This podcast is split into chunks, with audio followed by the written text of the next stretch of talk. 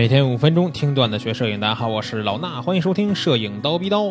那今天呢，咱们聊一聊同学们的作品，也是在咱们点评页发现的两张照片啊。我当时点到这两张照片以后，我觉得哎，好看是吧？正好是我喜欢那种相对来说清新一点风格的人像。那大家如果也想看这些照片呢，老办法，去蜂鸟微课堂的微信号，直接回复汉字两个字儿“清新”就可以了。是小清新那个清新，但不要回复小清新啊！如果你回复小清新，你会得到一节我的免费课程的二维码，你回回复也没关系啊。那回复清新就可以看到这两张照片了。那看到这照片以后，大家可以注意啊，有一张呢是人这个睁着眼睛的，相对来说构图大一点的，我觉得这张呢要比另外一张拍特写的要好。为什么呢？咱们先说这照片整体好在哪儿啊？好在模特的皮肤处理的不错，对吧？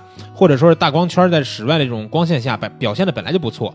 然后整个照片呢非常的明亮，而且呢也不灰，显得很通透。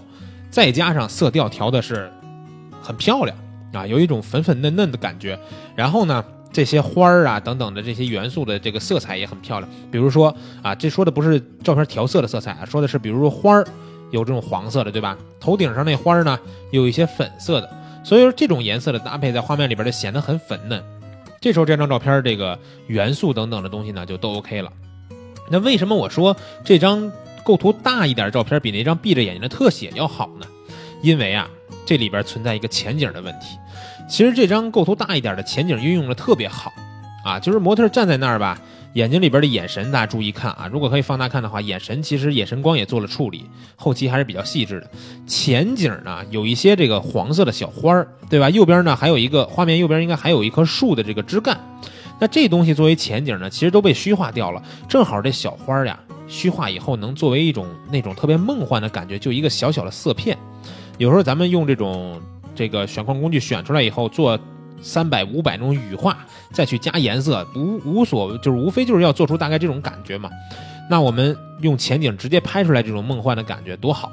所以说这张图的前景呢，是给画面增加了一个层次，对不对？显得画面很丰富。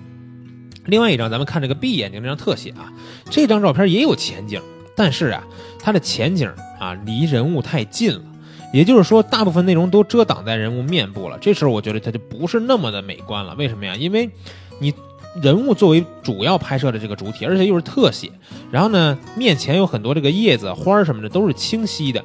当然，最前面画面左下角这块有前景被虚化掉，对吧？但是呢，画面里边清晰的这些遮挡面部的东西太多了，所以我觉得这张没有另一张的表现那么好。而且这张闭着眼睛的照片还有一个小问题，就是大家看他的脑袋的头上，对吧？有一些这个算是什么呀？纹理不是纯白色的，但是对比另一张照片看，真正上面这些背景。它还是另一张那张构图大的好看，对吧？毕竟没有太多的天，而且能看到树枝呀、花儿啊等等这些元素，画面里边就没有显得特别空的地方。但是另一张这个特写呢，脑脑袋顶上就显得相对来说空一点儿。而且这个闭着眼睛这个模特呢，一只眼睛是清晰的，另一只眼睛呢已经在郊外了。也就是说，这个照片呢拍摄的光圈肯定很大，焦平面啊，模特的脸稍微这个侧了一点儿，焦平面就已经只能覆盖到一只眼睛上了。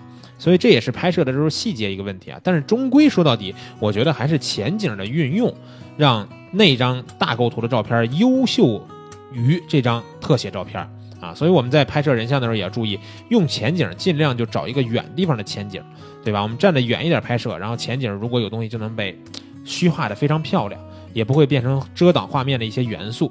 啊，看，呃，这个讲到这儿呢，如果大家看了图，应该明白我想告诉大家的是什么意思了，对不对？以后拍拍人像的时候呢，都注意一下。那今天咱们节目呢就是这些，明儿早上七点不见不散。